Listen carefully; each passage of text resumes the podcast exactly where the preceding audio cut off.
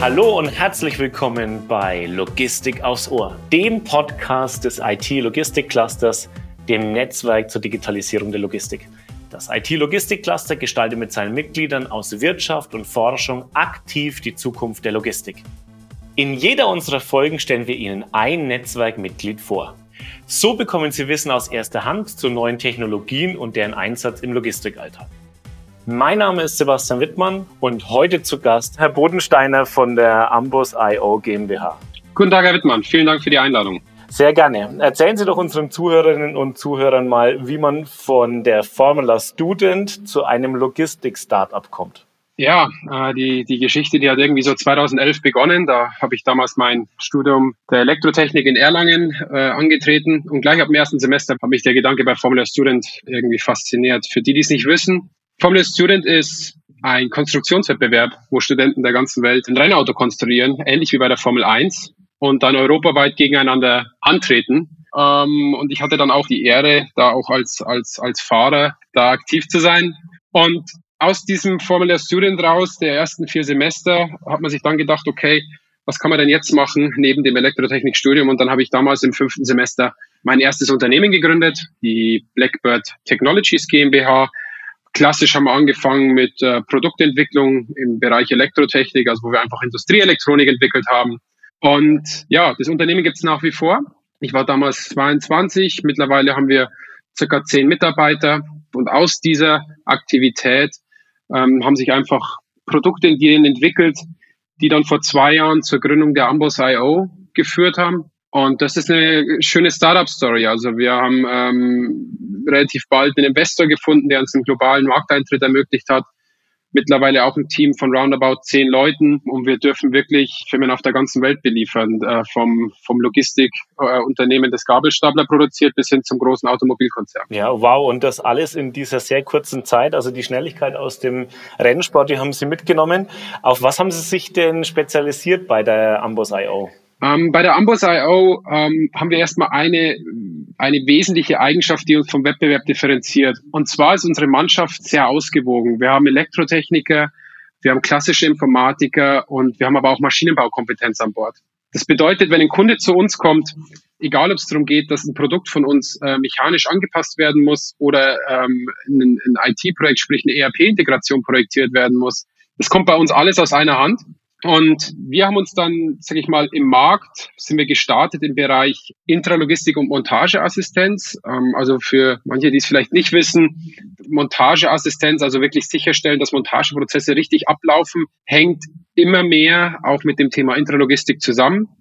Und wir bauen eben genau Produkte, die diese Lücke schließen. Also die die Lücke zwischen einer Montagefragestellung und einer intralogistischen Fragestellung mit Technologie schließen oder verwischen. Mhm. Haben Sie da vielleicht äh, ein oder zwei Beispiele für uns, dass wir uns das noch deutlicher vor Augen führen können? Ja, ähm, wir haben ein sehr breit aufgestelltes Produktportfolio. Ich würde mal zwei Produkte herausgreifen. Unser Einstiegsprodukt ist der sogenannte Reorder-Button. Also das ist ähnlich zu dem, was Sie vielleicht äh, historisch noch kennen, was Amazon mal angeboten hat. Das ist der Amazon Dash-Button und ziemlich ähnlich funktioniert unser Produkt auch. Bedeutet einfach, es ist ein, ja, ein kleiner Knopf mit einer Batterie drin, hält ein paar Jahre. Der kann dann magnetisch oder mit einem Kleber zum Beispiel an der, an der Box angebracht werden oder irgendwo an dem Arbeitsplatz und gibt dem Werker lokal die Möglichkeit, zum Beispiel neues Material anzufordern oder neues Werkzeug anzufordern. Und diese Knöpfe sind dann über Mobilfunk mit unserer Cloud verbunden und wir handeln dann den ganzen Datenaustausch. Das kann von einem einfachen E-Mail-Versand zu einem Lieferanten gehen, bis hin zu einer, zu einer ERP-Anbindung oder MES-Anbindung. Also das heißt, wenn mein, mein Werker äh, merkt, oh, ähm, Verbrauchsmaterial, seien es jetzt Schrauben oder Unterlegscheiben, äh, die neigen sich dem Ende, dann ist es wirklich mit einem Knopfdruck so, dass sich sonst niemand mehr drum kümmern muss, sondern ab dem Zeitpunkt ähm, ist es äh, bei Ihnen und Sie geben dann die Bestellung direkt weiter an den Erzeuger von dem, von dem Werkstück. Genau. Wir machen sowohl Direktprojekte, ähm, also wo wir das direkt äh, mit Unternehmen intern umsetzen, aber ein Gros der Kunden de, bei dem Produkt sind eigentlich Distributoren und zwar branchenunabhängig. Also das können technische Händler sein von Schrauben, Hydraulikzubehör, was auch immer. Das können aber auch Distributoren im Bereich äh, Medizin sein, die praktisch diese Knöpfe oder diese Buttons ihren Kunden zur Verfügung stellen, um, um eine neue Art der Nachbestellung zu, zu ermöglichen. Und mit unserem Produkt haben eben diese, diese Distributoren die Möglichkeit, Einfluss auf den lokalen Prozess zu nehmen, um damit die Kundenbindung zu steigern. Ja, weil damit ja klar ist, wenn die bei mir auf den Button drücken, dann bestellen die nicht woanders, sondern die bestellen natürlich dann bei mir. Richtig. Und die Ansätze Online-Shop und äh, über, über eine App hat sich halt gezeigt, dass das in vielen Branchen nicht ganz so gut funktioniert. Da gibt es häufig ein Akzeptanzproblem. Nicht jeder Mitarbeiter will eine App auf seinem privaten Handy installieren und äh, nicht, nicht unter den Unternehmen nutzt unter Umständen den Online-Shop nur sehr limitiert. Ja, die wollen eigentlich eher einfach den Außendienstler anrufen und, und kurz Hallo sagen. Und das ist halt so ein Kompromiss. Das ist einfacher als den Außendienstler anzurufen, aber gleichzeitig kann ich den, kann ich diese, diese, diesen Impuls auf der Distributorseite ähm, vollautomatisiert implementieren. Vielen Dank. Dann haben Sie noch ähm, im Vorfeld zu unserer Aufnahme noch von einem Karussell gesprochen. Ja, genau. Also wir haben, äh, so sind wir eigentlich, so ist Ambus.io eigentlich gestartet. Wir haben uns überlegt, wie kann ich denn an einem Montageplatz oder an einem Arbeitsplatz in einer neuen Art und Weise dem Werker die Ware zur Verfügung stellen, den Montageprozess unterstützen und gleichzeitig noch Bestandsinformationen abgreifen. Am Markt sind halt viele komplizierte Lösungen zu zu sehen. Kamerabasierte Systeme, sehr komplizierte Software. Und mit was wir jetzt letzten Endes, äh, was wir dann entwickelt haben, ist eine Art Karussell mit 18 Boxen auf dem Umfang verteilt und mit einem integrierten Gewichtssensor. Und jetzt ist es so, dass dieses Karussell faktisch mit unserem, äh, mit unserer Software kommuniziert, die entweder in der Cloud läuft oder lokal beim Kunden deployed wird im Rechenzentrum. Und dann liefern wir eben auch Oberflächen, um den Werker dann zu führen. Sprich, die Arbeitsvorbereitung programmiert ein für einen gewissen Arbeitsschritt. Zum Beispiel, um einen Motor zusammenzuschrauben, brauche ich fünf Beilagscheiben, drei Schrauben hiervon und fünf Mutter. Dann kann man sich das wirklich so vorstellen, dass der Werker scannt den Arbeitsauftrag und das Karussell dreht ihm die richtige Box vor er nimmt dann zum Beispiel drei Beilagscheiben raus, was die richtige Menge ist. Über den Gewichtssensor wird automatisch erkannt, dass es die richtige Menge war. Und das Karussell fährt ihm automatisch den nächsten, die nächsten Artikel vor, den er in seinem Arbeitsfluss braucht. Da hat man dem Werker ein, einen Gefallen getan. Ja, er muss sich, man muss nämlich nur sehr, sehr wenig schulen. Es ist schwer zu boykottieren. Man muss nicht wie bei einem Pick-to-Light-System irgendwelche Tasten drücken. Und gleichzeitig ist die komplette Information, wie verändern sich die Bestände, sind Fehler passiert, wenn jemand zu viel genommen hat und gesagt hat, okay, ich quittiere es jetzt, dann ist das alles abgelegt. Das heißt, ich habe für den Werker ein sehr einfaches Prozessinterface, habe aber hinten raus eben die Möglichkeit, mit den Daten alles zu machen, was ich mit einer High-Performance-Montagelösung auch, auch hätte machen können. Also bodenständige Kombination aus Mechatronik und Software und auch Erfahrung. Und das Gute ist ja, wenn ich nicht möchte, muss müsste ich auch keine Software bei mir jetzt im System installieren. Das ist ja schon wieder Fremdsoftware, sondern das könnte tatsächlich wirklich alles webbasiert beziehungsweise über die Cloud anlaufen. Richtig, genau. Also da sind wir auch wirklich äh, kundenorientiert unterwegs. Die Kunden, die sagen, betreibt ihr das bitte für uns. Ähm, das ist natürlich auch günstiger, weil wir einfach mit unseren Kosten anders umgehen können. Machen wir genauso gern, wie wenn jemand sagt, er will es in seinem Rechenzentrum lokal installiert haben, ohne dass wir danach Zugriff drauf haben. Vielen Dank. Ähm, wie lange sind Sie denn schon beim IT-Logistik-Cluster dabei? Ich glaube zwei Jahre. Da bin ich mir jetzt aber, muss ich gestehen, leider gar nicht sicher. Ähm, ähm, wir sind damals auf das Logistikcluster, doch eigentlich zwei Jahre seit Beginn des Unternehmens. Also wir haben uns dann überlegt, okay, am Anfang schaut man mal so ein bisschen, wie, wie kann man denn in dem, in dem Umfeld ein Netzwerk aufbauen. Einfach, dann sind wir einfach über Google, da habe ich mich mal auf die Suche gemacht, habe das gefunden. Ähm, ich komme ursprünglich aus Weiden, Deswegen hatte ich, war jetzt für mich, also Weiden in der Oberpfalz ist nicht so weit weg von, von Regensburg. Deswegen habe ich das dann einfach als Anlass genommen, da hinzufahren und mir das anzuschauen. Und ich empfand die Zusammenarbeit immer als extrem angenehm. Ein Highlight ist sicherlich jedes Jahr der gemeinsame Stand auf der Logimat. Wir haben dort auch tatsächlich ganz, ganz viel Aufträge und, und Kontakte knüpfen können über diesen Messestand, von denen wir bis heute profitieren. Um mal ein Beispiel zu nennen, wir haben, ja, auf Basis eines Kontakts, den wir dort hergestellt haben, hat sich ein Projekt ergeben. Ähm, unser größtes Projekt, was wir bis jetzt umsetzen durften, da geht es um die, ja, um die Abbildung von intralogistischer Datenerfassung. Also faktisch geht es darum, Transparenz über die Vielzahl an, an, an Schraubenbeständen, die dort stehen und, und Verbrauchsmaterialbeständen, die transparent äh, darzustellen für den Lokalverantwortlichen. Da sind wir gerade in der Umsetzung. Ja, ist sicherlich ein ganz, ganz, eine ganz, ganz tolle Referenz. Wenn wir mal zusammen in die Zukunft schauen, äh, wo sehen Sie denn äh, oder welche Entwicklungen sehen Sie denn gerade in äh, der IT oder IT-Logistik oder vielleicht auch in der Intralogistik? Also es sind sicherlich zwei ähm, Sachen, die von der Entwicklung in, in, unserem Marktumfeld relativ deutlich sind. Das eine ist die Art und Weise, wie man, wie man ähm, intern Materialfluss managt. Also klassischerweise äh, geht man her und, und hat Montageplätze und Supermärkte, die immer nach dem gleichen Prinzip funktionieren.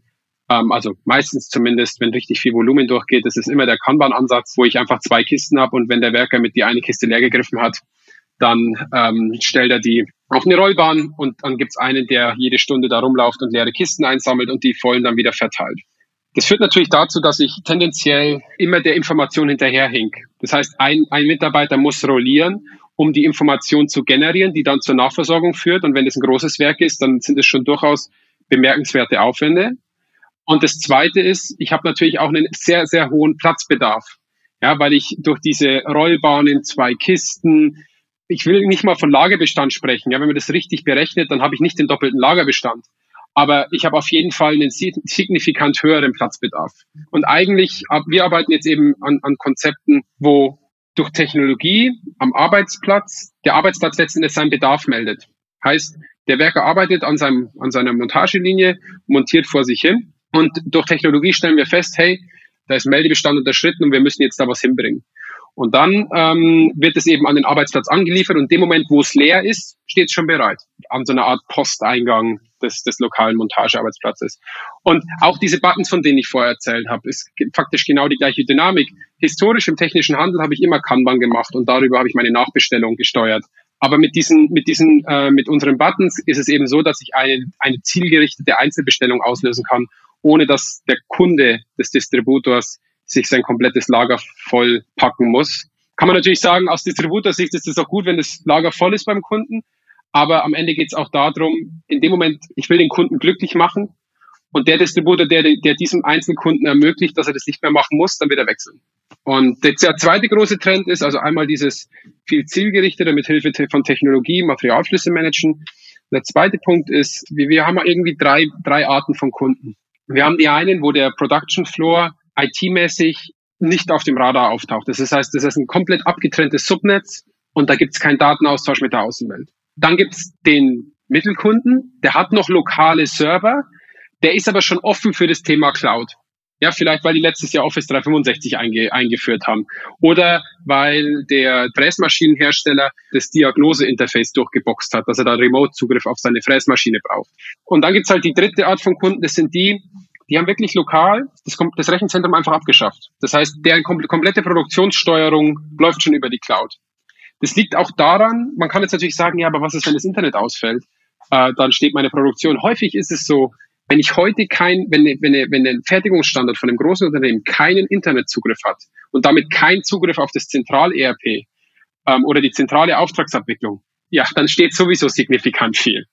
Ähm, und klar, man muss sich mit dem Thema Internetleitung und Serviceverträge ein bisschen beschäftigen, aber das ist sicherlich ein Trend, den wir jetzt auch bei sehr, sehr großen Unternehmen sehen.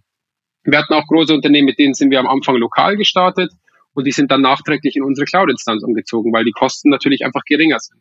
Das ist auch der ganz kaufmännische Vorteil von Cloud. Es kostet einfach weniger. Es ist nicht diese Serverlizenz, die fünfstellig kostet, sondern unterm Strich können wir zum Beispiel als Technologieanbieter natürlich zum Beispiel sowas wie ein Update, das machen wir für 20 oder 30 Kunden in einem Aufwasch, in einem Wartungsfenster.